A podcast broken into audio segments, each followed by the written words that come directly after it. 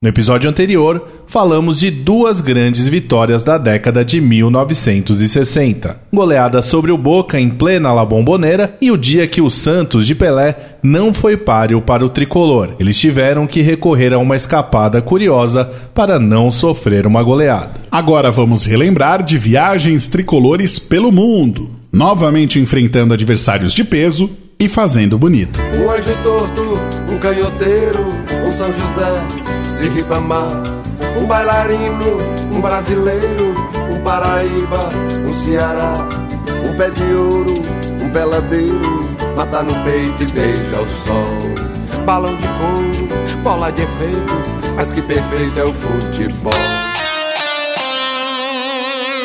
90 anos em três cores. A história do São Paulo contada em podcast. Episódio 19 o furacão tricolor que encantou o mundo. Está chegando a 19 edição do 90 anos em três cores. Muito prazer, eu sou Magno Nunes e durante todos esses minutos aqui a gente vai te transportar na nossa viagem no tempo com a história do São Paulo Futebol Clube. E eu agradeço demais a você que está ouvindo a gente, seja pela primeira vez ou até você que já nos ouve desde a primeira edição. É um trabalho muito bacana que a gente desenvolve, levando para você, torcedor São Paulino, a história do nosso clube. Ao meu lado, mais uma vez, Vinícius Ramalho. E aí, Vini, tudo bem? Fala aí, Magno Nunes, torcedor São Paulino, saudações tricolores a todos. E tá ficando cada vez mais legal porque agora a gente começou a fazer algumas entrevistas com personagens que viveram os momentos que a gente conta aqui no nosso 90 anos em três cores. Então, cada vez mais legal tocar esse projeto, né, Magno? Exatamente. Olha só, no comecinho aqui do nosso podcast, a gente sempre dá destaque para as interações que acontecem, seja no Twitter ou até no Facebook oficial do São Paulo Futebol Clube. Então eu já dou uma dica para você, ó. Não vou nem falar nada pro editor não ouvir. Se você deixar um comentário bem legal, é bem capaz dele aparecer por aqui. Mas eu não falei nada. Boa, boa. Vamos começar pelo Twitter com o Milton Júnior, que disse que o podcast é um produto de primeiríssima qualidade, reúne um trabalho impecável de pesquisa histórica, narração, sonorização e acabamento. Então, passamos no teste, hein, Passamos no teste, vou falar, dá trabalho, hein? Também no Twitter, o Robson Agapito disse que com a história do São Paulo contada em podcast, cada vez mais ele se sente com orgulho, né, de ser São Paulino. E ele disse o seguinte, que ele contagiou até o pai dele de 71 anos, o seu Osdir Agapito, e juntos, cada um na sua casa, claro, tá todo mundo acompanhando o São Paulo e Deus parabéns pelo trabalho. Isso é legal, né, Magno? Reunir a família para ouvir o podcast, para saber mais a história e o pai deve ter vivido muita coisa aí Com que agora ele fala, ó, não falava para você isso? Antigamente era o seguinte, todo mundo se reunia em volta do rádio para poder ouvir os programas. Agora tá todo mundo se reunindo em volta do Spotify para acompanhar a história tricolor. Lá no Facebook, o comentário do Castor Contri. Ele disse o seguinte: olha só que interessante. Eu estava no Pacaembu no jogo que aconteceu no dia 15 de agosto de 1963. Eu tinha 12 anos e deu até a escalação. São Paulo jogou com Suli, Deleu, Desorge, Ilso e Riberto, Roberto Dias e Benê, Faustino, Cecília Martinez, Pagão e Sabino. Falou até do árbitro Armando Marques, que expulsou Pelé e o Coutinho, e o resto foi o Caicai que a gente contou no episódio passado. Isso também é legal, né? Do pessoal relembrar de fatos que viveram e a gente poder contar aqui no nosso podcast. Mas já fizemos um monte de interação. E deve ter gente que quer maratonar o podcast e ouvir desde a primeira edição. Tá conhecendo a gente agora? Como é que faz, Magno Nunes? Muito fácil. Você pode ouvir desde o primeiro até o 19, que é este que nós estamos agora, pelo Spotify. Você entra no Spotify e coloca 90 anos em três cores. Facinho, já vai aparecer primeiro. E aí o que, que você faz para não perder nada? Clique em seguir porque aí você já vai aparecer na sua página inicial sempre que um episódio novo estiver no ar. Só que nem todo mundo tem Spotify, né? Exatamente. E para quem não tem Spotify, dá para acompanhar esse registro histórico no aplicativo oficial do clube, né? Se você ainda não baixou, vá agora ao Google Play ou à App Store e baixe gratuitamente essa nova ferramenta de interação com o tricolor mais querido então, já falamos muito aqui, vamos começar com Nas Ondas do Rádio, quadro tradicional que lembra de bons momentos do São Paulo? Vamos lá, e o nosso Nas Ondas do Rádio hoje eu vou até dar uma dica internacional. Hum, onde será? Para onde será que a gente vai te levar, hein? Vamos ouvir então um trecho para te deixar instigado aí. Nas ondas do rádio. Sai jogando ali pelo campo defensivo a equipe do São Paulo. Bellini domina, consegue fazer a finta em cima de Mazola. Deixa aí o brasileiro para trás. Consegue fazer o passe mais à frente ali para o Leal. Leal volta a bola para Bellini. Tenta fazer o passe por profundidade, não consegue. A marcação de Paulo Ferrari está em cima. Agora sim conseguiu deixar novamente para Leal. Passa a linha demarcatória do meio de campo. Sérgio Pini vem para cima. Tenta fazer ali a diferença em cima da marcação, não consegue. Leal permanece com a bola colada no pé. Nas ondas do rádio. Seguinte, é só uma amostra grátis, o gol completo no final do episódio. Nossa máquina do tempo, Vinícius Ramalho, continua viajando e chega agora a 1963. Exatamente, ano em que um plebiscito escolheu o sistema presidencialista. 9 milhões de brasileiros votaram contra o parlamentarismo. Nos esportes, a cidade de São Paulo foi sede da quarta edição dos Jogos Pan-Americanos, com 22 países participantes. Naquele ano também, a Rede Tupi realizou a primeira transmissão em cores no Brasil em NTSC. E a banda britânica The Beatles lançou Please Please Me, álbum de estreia do quarteto de Liverpool. E vamos falar de uma São Paulina ilustre que foi apresentada ao mundo em 1963. A Mônica, aquela das revistas em quadrinhos, apareceu pela primeira vez em uma tira do Cebolinha publicada no jornal Folha de São Paulo em 3 de março e o Maurício de Souza confirmou que ela é São Paulina. Hein? E nas rádios, pois é, a música número um das paradas era Mais Que Nada, do Jorge Ben. Nessa época, ele acabou se tornando unânime entre os críticos musicais porque ele vinha com uma batida nova, o chamado samba rock, que acabava agradando aí ao mesmo tempo os grupos extremos, né, como o pessoal da bossa nova e a galera da jovem guarda.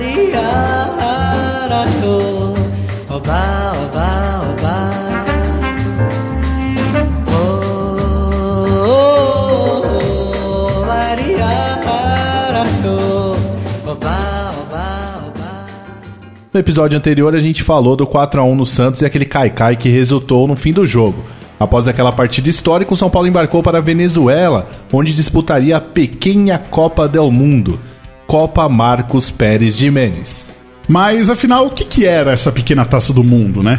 Em meados dos anos 50 e 60, a competição era considerada uma coqueluche do futebol internacional foi uma espécie de predecessora do Mundial Interclubes, tamanho interesse que acabava despertando nos grandes clubes europeus e sul-americanos. Na edição de 1955, num quadrangular que envolveu Benfica, Valência e o venezuelano La Salle, o São Paulo conquistou pela primeira vez o prestigioso caneco.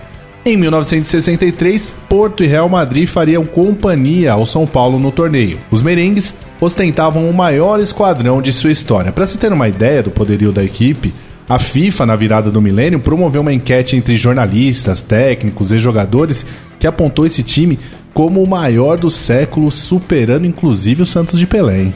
Base da seleção espanhola da Copa Europeia de Seleções em 1964, a equipe tinha ainda Ferenc Puskas, húngaro lendário capitão e craque do fantástico Scratch Magiar, que encantou na Copa do Mundo de 54, e Alfredo Di Stefano, argentino e para muitos considerado o melhor jogador de seu país em todos os tempos, superando até Maradona. A constelação também contava com craques como o brasileiro Evaristo de Macedo e os espanhóis Gento e Amâncio. Por todos esses foras de série, o natural seria que a taça tomasse o rumo do Santiago Bernabéu, só que não. No primeiro jogo do triangular, no dia 18 de agosto, o São Paulo bateu o Porto por 2 a 1 com dois gols anotados pelo paraguaio Cecílio Martinez. Na partida seguinte, no dia 20, foi a vez do Real Madrid jogar e ganhar da equipe portuguesa pelo mesmo placar 2 a 1. O terceiro e decisivo jogo seria entre as estrelas do Real Madrid contra os embalados São Paulinos no dia 23, e o São Paulo teria um desfalque importante. Pagão, contundido, não estava em condições de jogo. Começado o jogo, o São Paulo já foi partindo para cima sem se importar com o rosário de craques que desfilava pelo time adversário. Aos 12 minutos, Bené pega uma bola na altura do meio-campo e arranca rumo ao campo do rival, só sendo parado junto à bandeirinha de escanteio pelo lado direito do ataque em falta cometida por Casado. Na cobrança, Faustino chuta a bola forte e rasteira, toca aí nos calcanhares do médio francês Miller e entra. 1 a 0. Oito minutos depois, na única chance de gol concreta do Real Madrid, Puskas fez uma bonita jogada e serviu Evaristo de Macedo, que empatou 1 a 1. O segundo tempo começou novamente com o tricolor buscando mais o gol. Eram jogados 14 minutos quando o Bené foi lançado em profundidade e saiu na cara do goleiro. Para evitar o gol, Araquistém saiu de sua área e fez falta no avante tricolor. Nondas, que acabara de entrar no lugar de Cecílio Martinez, cobrou a infração violentamente e a bola ainda pegou numa das balizas antes de entrar 2 a 1 para o tricolor. O segundo gol desnorteou completamente os madrilenhos que passaram a ser cada vez mais acuados pelos São Paulinos. Pouco tempo depois, Bené entrou livre dentro da área e foi calçado por trás por um zagueiro espanhol. Vergonhosamente, o juiz não apontou a marca da Cal. Era pênalti pro tricolor, viu, juizão? O domínio do São Paulo foi absoluto até o final do jogo, com o terceiro gol não saindo devido às muitas faltas cometidas pelos espanhóis, algumas delas muito violentas. Partida encerrada e os torcedores venezuelanos invadiram o campo para celebrar com o time são paulino, encantados que ficaram com a exibição dos tricolores um momento de alegria na conturbada vida do povo de Caracas. Quem conhece a história do jogo deve ter até estranhado o fato da gente não ter comentado os acontecimentos fora do campo. A Venezuela vivia um momento bem conturbado, tanto que teve um jogador do Real Madrid sequestrado. O jogo acabou parando no intervalo por um motivo bem tenso, mas quem conta tudo isso e muito mais é o nosso querido amigo Michael Serra no quadro Por Dentro da História. Dentro da História, com Michael Serra. Olá, amigos podcast, Magno e Vinícius, como vão? Obrigado mais uma vez pela chance de falar por aqui. Essa excursão à Venezuela foi, resumidamente, um rolo só. Aliás, antes tivesse sido só um. O que não faltou foi confusão. A Venezuela passava por dias de muita insegurança política e de conflitos armados. O antigo ditador do país, que deu o nome à taça da primeira pequena Copa do Mundo que o tricolor conquistou em 1955, o general Marco Pérez Jiménez havia acabado de retornar à Venezuela, extraditado, extraditado dos Estados Unidos no dia 16 de agosto. Foi estopim para a ampliação do caos social que culminou no dia 23 de agosto no sequestro do jogador argentino e astro do Real Madrid, Alfredo Di Stefano, por terroristas das Forças Armadas de Liberação Nacional mesmo com seu principal atleta sequestrado do hotel onde a equipe se concentrava, o Real Madrid permaneceu no torneio e no mesmo dia enfrentou o São Paulo nesse jogo que os amigos já comentavam. A situação, contudo, não foi tensa apenas para os espanhóis. Quando chegava ao estádio universitário de Caracas, o ônibus da delegação São Paulina topou com protestos e tiroteios no entorno e dentro da universidade, onde o estádio se situava. Alguns jogadores chegaram a relatar que era possível escutar os tiros de dentro do gramado, mesmo com o estádio cheio. Assustado, parte do público das arquibancadas invadiu o campo e o segundo tempo demorou a recomeçar. Finalizado o jogo, passado o susto e com o grande resultado obtido, os São Paulinos agora só queriam retornar ao Brasil. Mas, por causa de algum mal entendido com os organizadores do torneio e com o empresário que agenciou a viagem do tricolor, o time foi obrigado a jogar uma espécie de retorno e enfrentar mais uma vez o Real Madrid, naquilo que eles chamaram de revanche. Seus passaportes haviam até sido confiscados, pois pouco antes o clube ainda foi a Bogotá jogar um amistoso, onde perdeu para o Santa Fé por 3 a 2, um jogo com uma arbitragem insofrível. Di Stefano, libertado do cativeiro, jogou nessa revanche contra o Real Madrid, que não saiu do zero. Matematicamente campeão, o jogo contra o Porto foi então cancelado e o tricolor pôde retornar ao Brasil com 14 milhões de cruzeiros no bolso, um troféu na mala e muita história para contar. E aqui eu quero deixar meus agradecimentos ao Alexandre Giesbrecht, que foi referência de boa parte do assunto aqui de hoje. É isso, pessoal. Agora a história é só no próximo episódio. Abraço. Por dentro da história, com Michael Serra. Grande Michael Serra, historiador tricolor que abrilhanta o nosso podcast. Só que a gente também tem alguns relatos de jogadores que estiveram em campo lá na Venezuela e contam, né, como foi enfrentar aquele grande Real Madrid em um cenário tão adverso. O primeiro a falar, Magno, é o lateral direito Deleu, que já esteve conosco na edição passada do podcast e volta a falar por aqui. No campo, houve um rebuliço lá danado e, e tiro para lá, tiro para cá, e corre, entra para o vestiário e tal. Depois normalizou. Mas um, toda vida na verdade foi aquela pedreira danada. Toda vida que jogava ali era, tinha os presidentes do clube que já atiçavam os caras, né? Você vê, marcar, um, jogar contra um Bicéfalo, contra um Pusca, Gento, Santa Maria. Então só tinha cobra. Outro que fala sobre o tema é Leal, meio atacante que defendeu o tricolor entre 1963 e 1964. Naquela época estava tava um problema. Nós quando fomos para o estádio, no, no ônibus para o estádio, uh, chegando lá, né, saiu de tiroteio, sabe? O, até nós tivemos que se agachar no ônibus, o Brandão, inclusive, deitou lá, depois o joelho dele trava ruim, ele não podia levantar. Foi, né? foi até, até que nós chegamos lá no vestiário, tá? mas durante o jogo não teve problema, né? Mas aquilo foi, era uma, uma revolta que tinha dos universitários contra o governo, e o estádio ficava dentro da universidade. Nós deitamos no chão, porque tinha tiroteio da polícia com os estudantes lá, né? E nós deitamos no chão do ônibus, né?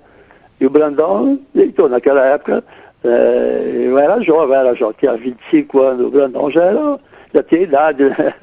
Então ele também teve que deitar ele tinha problema no joelho, ah, para ele levantar foi difícil.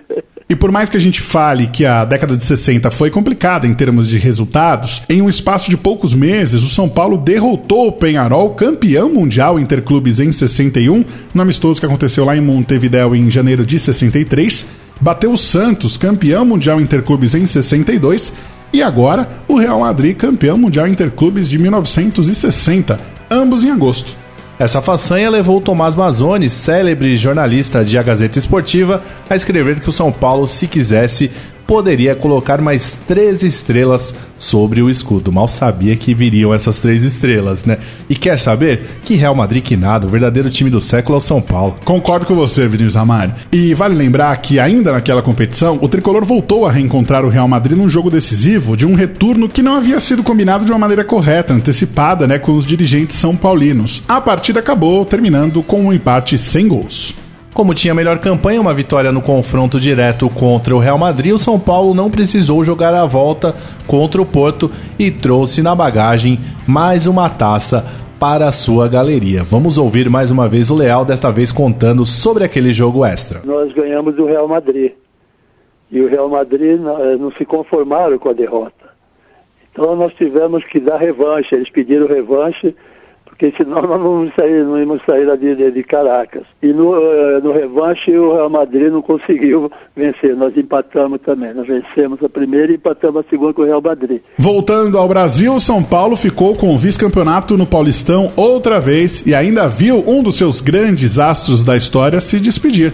Você que não entendeu a música de abertura do nosso episódio, ainda antes da nossa vinheta, agora você vai poder entender. A gente tocou Canhoteiro, uma música do Zé Cabaleiro, que aqui a gente mostrou uma versão em que o Fagner a interpreta. Isso porque o craque fez a sua última aparição com a camisa São Paulina naquele ano. Da estreia, em 18 de abril de 1954 até o fim do contrato em 19 de outubro de 1963, foram quase 10 anos ininterruptos defendendo a camisa do tricolor em 413 jogos, onde marcou 105 gols. Conquistou um único título, o Campeonato Paulista de 1957, mas de forma espetacular, deixando sua marca nas redes do rival Corinthians. E acima de tudo, as suas jogadas endiabradas aí pela ponta que ficaram na memória de todos aqueles que tiveram a sorte de poder presenciá-las. Grande canhoteiro, a gente tem que reverenciá-lo, mas vamos continuar viajando pelo mundo, Magno? Vamos lá, o São Paulo gostou desse negócio de viajar pelo mundo e encantar os torcedores.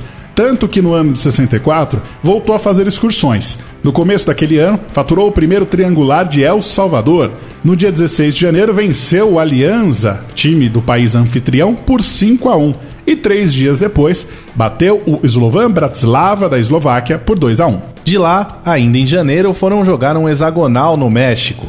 Guadalajara, Necaxa e América foram os adversários mexicanos, o Partizan Belgrado da Sérvia e a seleção da União Soviética foram outros adversários em uma campanha que não deixou saudade nos torcedores são paulinos, com uma vitória, um empate e três derrotas. A delegação regressou aí para El Salvador e disputou outro triangular. Dessa vez não deu não, viu? Empate com o Nacional do Uruguai, derrota para o Racing da Argentina. Só que dessa excursão, o São Paulo trouxe o atacante salvadorenho Barazza, único atleta da América Central a defender o time são paulino. Na volta para o Brasil, a coisa não estava muito boa não, viu? No Rio São Só uma vitória, dois empates e seis derrotas. Aí sobrou para quem? Pro técnico, né? O Oswaldo Brandão deixou o cargo e quem assumiu foi Otto Vieira. Em busca de dinheiro e de paz para poder trabalhar melhor o time, era hora de embarcar de novo numa excursão, só que agora para a Europa. Nessa viagem, conquistamos um feito inédito e jamais repetido na história do clube.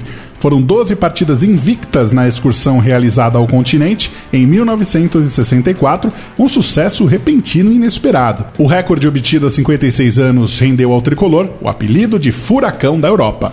O Marco Antônio, meio daquele esquadrão, conta por que o time ganhou esse apelido. Ele é que foi com a gente, ele que falou que era um furacão o time. Porque era mesmo, aí a gente entrava e coco nos, nos, nos gringos. Quem criou essa alcunha de furacão da Europa foi o jornalista da Gazeta Esportiva Orlando Duarte, ele que acompanhou o São Paulo naquela empreitada. Contabilizou também todo o itinerário da delegação. Ao todo, foram mais de 54 horas dentro de um ônibus, outras 40 em aviões e mais de 35 horas sob trilhos nos trens. O elenco São Paulino passava por renovações. Em meio às obras da construção do estádio do Morumbi, com dinheiro escasso, o tricolor apostava em contratações do interior. Como Marco Antônio, que já deu ar da graça no episódio de hoje, ele que chegou do comercial de Ribeirão Preto. O Sundaco veio do Batatais e o Valdir Birigui do Bandeirante, ou talvez até em jogadores mais veteranos como Del Vecchio e Bellini. A gente vai ouvir o Marco Antônio, que foi um dos jogadores que a gente falou nessa lista, falando de um trio que ele formou com o Del Vecchio e o Bellini. Era eu, Bellini e Del Vecchio, era o trio que eles chamavam lá, o trio é, Iraquitã, né? Porque é onde ia um e os outros dois juntos. Pois bem, então o que acontece com, com relação ao Bellini, fora de campo ele tinha uma personalidade, dentro de campo era outra. Ele era uma pessoa que dentro de campo entrava para ganhar. Ele bufava, bufava no jogo. Então ele não queria saber de malandragem, não. Lá fora de campo ele era um cara sensacional. O Vec tinha uma grande vantagem. Ele tinha jogado na Europa, né? Então ele tinha mais ou menos o conhecimento do padrão do futebol. Né? Assim, somente 18 jogadores foram relacionados para a excursão. O principal craque do time, Roberto Dias, não tomou parte da viagem, pois estava a serviço da seleção brasileira na Copa das Nações, um torneio que era disputado contra a Inglaterra, Argentina e Portugal. A delegação partiu para o velho continente no dia 6 de maio e após a primeira partida na cidade de Praga, na então Tchecoslováquia, o São Paulo ainda fez uma partida oficial no Brasil pelo torneio Rio-São Paulo, com um misto de time reserva e aspirantes, que empatou em 3 a 3 com o Fluminense. Após a última partida contra o Milan no dia 24 de junho e 12 jogos sem perder, com 9 vitórias e somente 3 empates, o tricolor voltou ao Brasil no dia 27 de junho e foi recebido no aeroporto de Viracopos, em Campinas, por uma multidão de torcedores que escoltaram a comitiva até a sede do São Paulo. Novamente a gente vai ouvir então o meia Marco Antônio, que atualmente mora em Belo Horizonte, que nos conta como foi essa chegada do time. Teve é, carro alegórico, teve uma festa monumental. É, nós viemos de, em cima de caminhão. Agora é o seguinte, imagina aí. Quanto de história não deve ter tido nessa, nessa viagem, né? Imagina. Afinal, jogadores jovens vindos aí do interior, pois é, é desse tipo de história que a gente gosta de abordar aqui no 90 anos em três cores. E não bastasse a odisseia do deslocamento de uma cidade a outra, tinha também os imprevistos. Numa viagem de ônibus após deixar a fronteira alemã para trás em direção à Bélgica, o ônibus do São Paulo quebrou pouco depois da cidade de Liege. Na espera, enquanto o motorista tentava inutilmente arrumar a condução, o Leal deixou um comentário bem interessante. Vou te contar, viu? Deixei o Noroeste para não viajar mais de ônibus e agora eu tô aqui, parado no interior da Bélgica com os mesmos problemas que eu tinha lá em Bauru. E após quatro horas parados para os reparos, a comitiva seguiu jornada. Quando os São Paulinos se encontravam na cidade de Colônia, na Alemanha Ocidental, naquela época, né? Alguns se divertiam no minigolf local e outros, como Jurandir, reclamavam do preço abusivo dos produtos e serviços europeus. Onde já se viu cobrar dois francos dá o quê? 600 cruzeiros por um banho? Não, não, eu não vou pagar não, é gente suja, pode desligar isso daí. Esse era o valor aí de uma ducha no Hotel Moderno Palace em Paris. O Bellini, um dos mais experientes do elenco, disse ao administrador do clube, o senhor Mário Nadeu, que não ia pagar aquela fortuna por um mísero banho e que se o clube o quisesse limpo, que se virasse e pagasse o valor, caso contrário, teria que aguentá-lo sujo mesmo. E claro, a gente tem um relato sobre isso de quem estava lá, né? O ex-zagueiro Virgílio, que defendeu o tricolor entre 63 e 65, fala sobre a questão dos banhos. Foi na França hotel muito aqueles tradicionais e não tinha chuveiro. É, você tinha um, uma sala de banho lá. Nós chegamos para tomar banho, aí um vai, cadê o chuveiro? Não tem. Será que está esmutido isso aqui? Não tem chuveiro aí, não tem, não tem. Aí um comenta com o outro, o outro falou, não, tem que pagar. E tomar banho na banheira lá.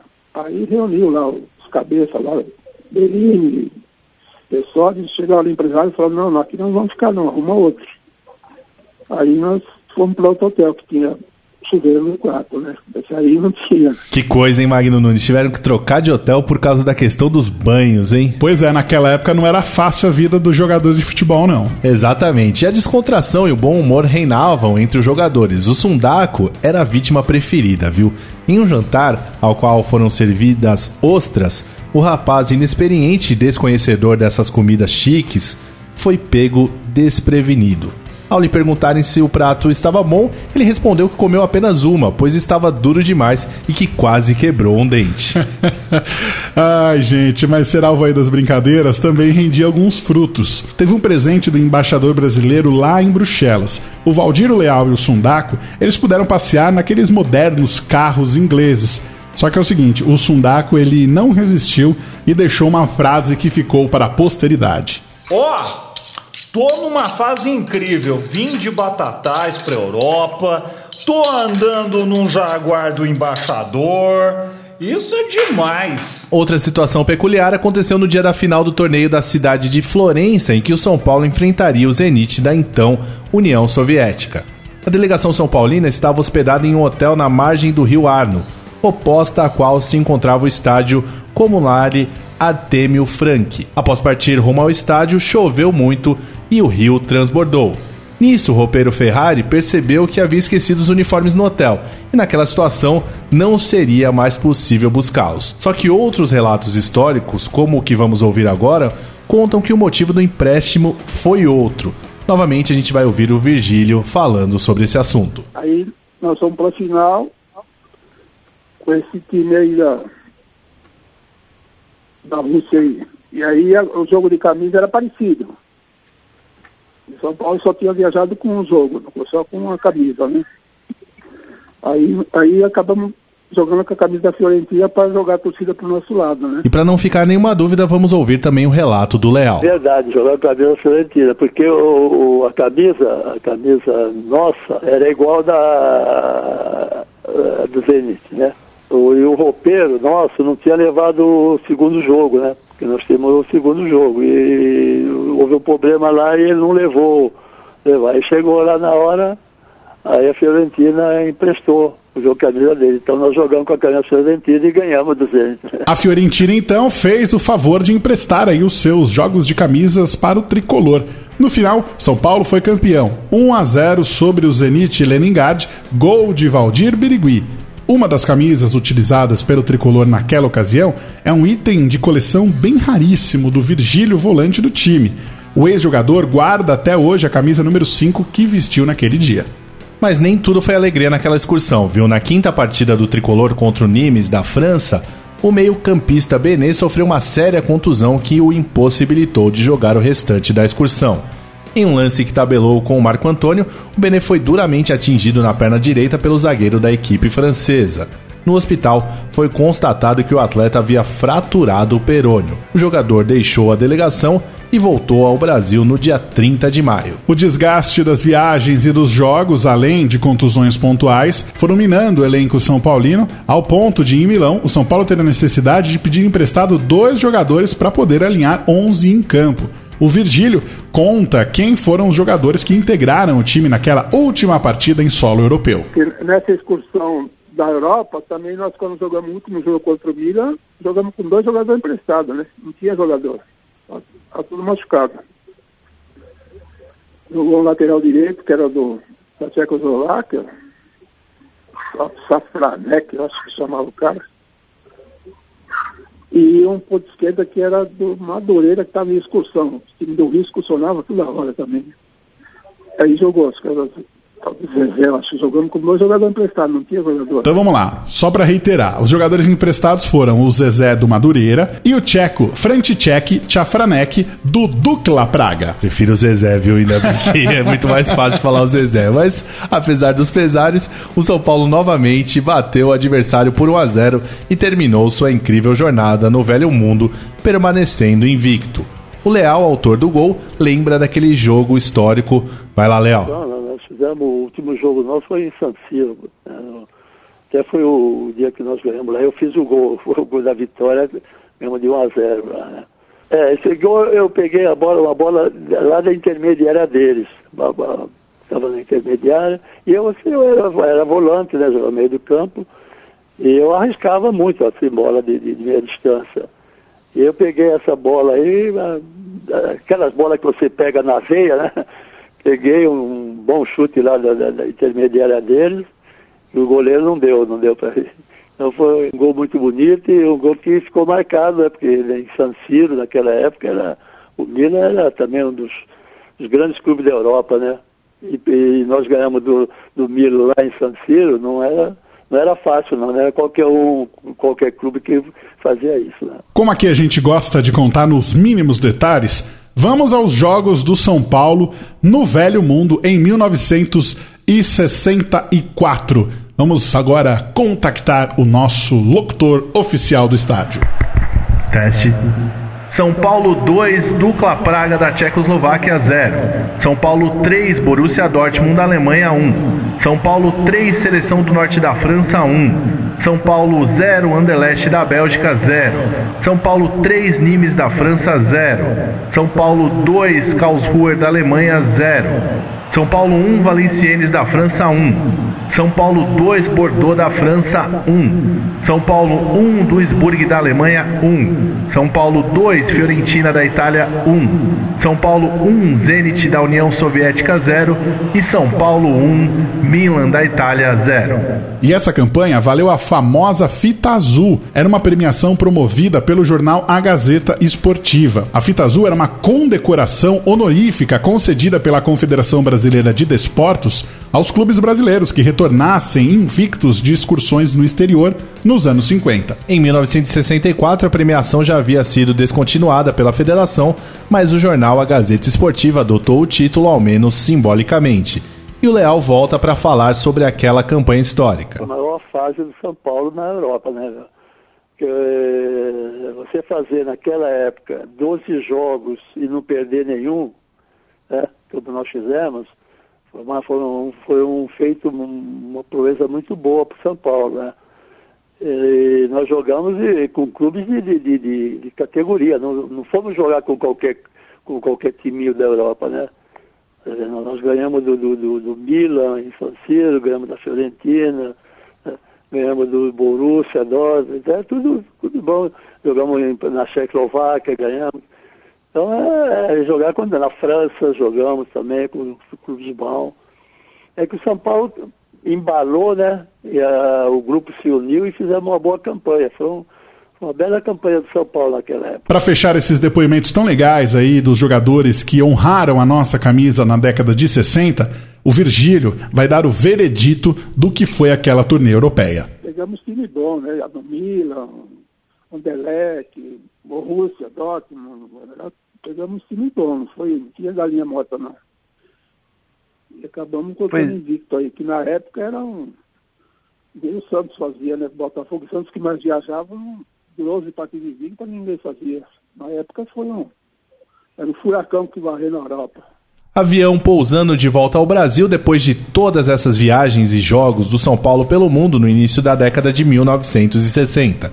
Semana que vem a gente volta para falar do fim dessa década, que se não foi de muitos títulos, foi um momento para o mundo conhecer o tricolor, né, Magno? Exatamente. Antes da gente ir embora, vamos então ao gol completo no nosso quadro Nas Ondas do Rádio.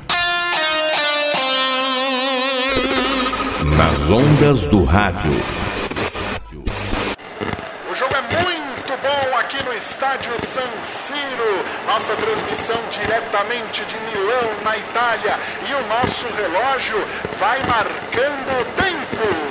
10 minutos segundo tempo, São Paulo tentando manter a invencibilidade. São 11 jogos sem perder. Será que chegaremos ao 12 segundo jogo? Segue 0 a 0. Sai jogando ali pelo campo defensivo a equipe do São Paulo. Bellini domina, consegue fazer a finta em cima de Mazola. Deixa aí o brasileiro para trás. Consegue fazer o passe mais à frente ali para o Leal. Leal volta a bola para Bellini. Tenta fazer o passe por profundidade, não consegue. A marcação de Paulo Ferrari está em cima. Agora sim conseguiu deixar novamente para Leal. Passa a linha demarcatória do meio de campo. Sérgio Pini vem para cima, tenta fazer ali a diferença em cima da marcação, não consegue. Leal permanece com a bola colada no pé. Trouxe para o centro, tentou do meio da rua. Guardou. Gol!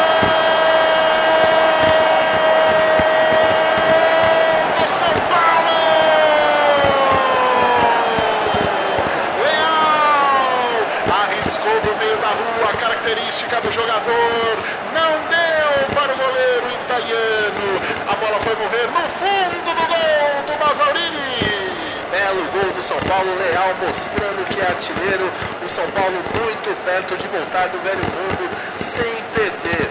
1 a 0 aqui em San Siro. E a tarantela italiana muda de cor. Agora é vermelha, branca e preta. Vamos, São Paulo! Nas ondas do rádio. Tá aí, Vinícius Amalho, um gol de um personagem tão legal quanto o seu Leal, hein? Seu Leal, gente boa demais, atendeu a gente, foi espetacular a entrevista que a gente conseguiu fazer com ele. E você foi até San Siro fazer uma narração, hein, Nunes? maque, vai achando. E o Milan mal sabia que depois ia encontrar a gente, mas isso aí a gente fala lá na frente do podcast, né? Exatamente. O nosso episódio número 19 vai ficando por aqui. E já que a gente falou de excursões, né, que passaram aí pela Europa, que tal a gente então pensar um recado de um personagem daquela época? É, vamos falar aí com o Leal, João Leal Neto, meio atacante que fez parte daquele elenco da década de 1960, voltou ao São Paulo como auxiliar do Carlos Alberto Silva, tanto no começo da década de 80, em 81, e também no final da década em 1989, né? Ele até chegou a assumir o comando técnico inteiramente no começo da década de 80, só que ele deixou o cargo quando Formiga foi contratado e agora a gente vai ouvir então o seu Leal agradecendo ele por nos atender e deixando ele falar. É isso aí, Magno Nunes. É isso aí, voltamos então na próxima semana com mais uma edição do nosso 90 anos em três cores. Um abraço para você, torcedor São Paulino, e um abraço para você, Vinícius Amário. Um abraço, saudações tricolores. O São Paulo significa muito para mim. O São Paulo foi um clube que eu, que eu aprendi a, a gostar. O São Paulo, um clube muito direito, um clube muito correto, entendeu? Eu, hoje eu, eu sou São Paulino de coração, né? Eu adoro São Paulo. é, porque São Paulo sempre foi um clube direito, sempre foi um clube fora de série, um clube de uma, umas pessoas muito boas, né? um clube que sempre me marcou. Me marcou, é, como eu já disse anteriormente, o clube era um clube, um clube muito direito, um clube muito honesto, de boas pessoas, então isso, isso me deixou bem marcado é, na minha vida, né? Você ouviu 90 anos em três cores. A história do São Paulo contada em podcast.